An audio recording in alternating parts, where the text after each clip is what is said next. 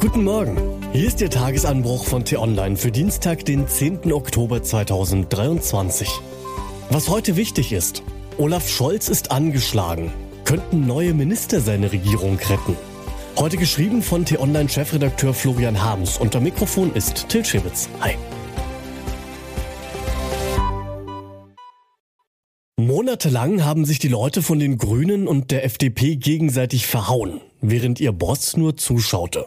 Und nun haben sie alle den Salat.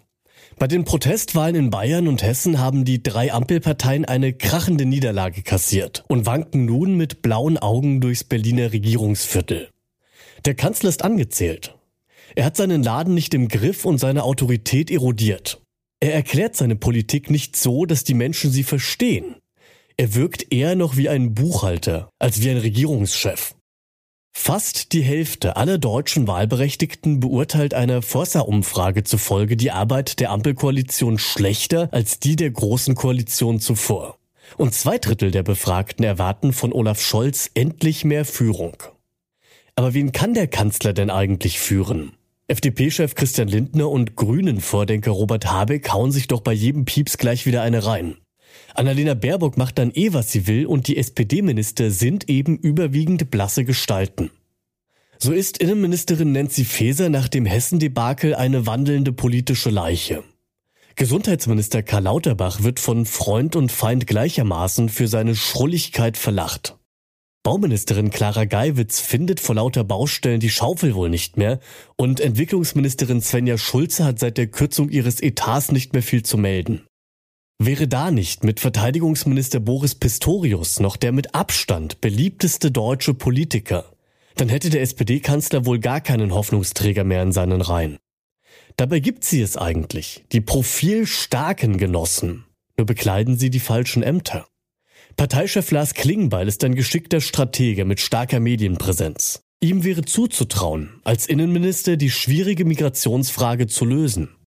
Andrea Nahles kann so geschliffen und schlagfertig reden wie nur wenige andere Politiker und hat ihre Karenzzeit nun lange genug auf B-Posten abgesessen. Wie wäre es mit dem Arbeitsministerium? Und dessen bisheriger Hausherr, Hubertus Heil, erlöst dann Clara Geiwitz von ihren Baustellen. Und Hamburgs erster Bürgermeister Peter Tschentscher könnte als erfahrener Verwaltungsexperte und auch gleichzeitig respektierter Mediziner das Gesundheitsministerium übernehmen. Klingt alles logisch? Schon. Warum wird Olaf Scholz eine Kabinettsumbildung trotzdem verweigern? Wahrscheinlich, weil Olaf Scholz sich für klüger hält als so ziemlich alle anderen politischen Geister in diesem Land. An einmal gefällten Entscheidungen hält er deswegen eisern fest. Doch macht der Kanzler mit dieser Mannschaft noch lange weiter, dann können sie eine mögliche zweite Legislaturperiode wohl getrost abhaken. Was heute wichtig ist, in Israel gehen die Kämpfe nach dem brutalen Überraschungsangriff der Hamas weiter. Zwar drohte diese gestern Abend damit, ihre Geiseln zu erschießen, falls die israelische Luftwaffe weiterhin Ziele in Gaza bombardiert. Doch die scheint genau das vorzuhaben. In kürzester Zeit wurden bis zu 300.000 Reservisten mobilisiert.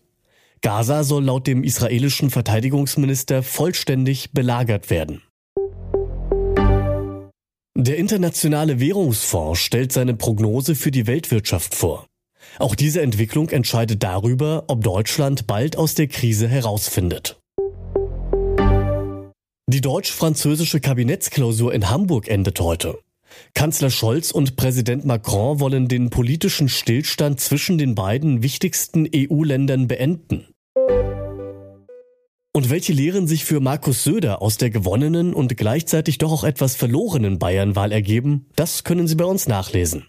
Den Link dazu finden Sie in den Shownotes und alle weiteren Nachrichten gibt es auch auf t-online.de oder in unserer App. Das war der T-Online Tagesanbruch, produziert vom Podcast Radio Detektor FM. Immer um kurz nach sechs am Morgen, zum Start in den Tag.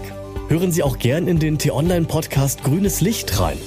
Dort gibt es in 10 bis 15 Minuten einfache Tipps für einen nachhaltigeren Alltag. Und damit bis morgen. Ciao. Ich wünsche Ihnen einen schönen Tag. Ihr Florian Harms.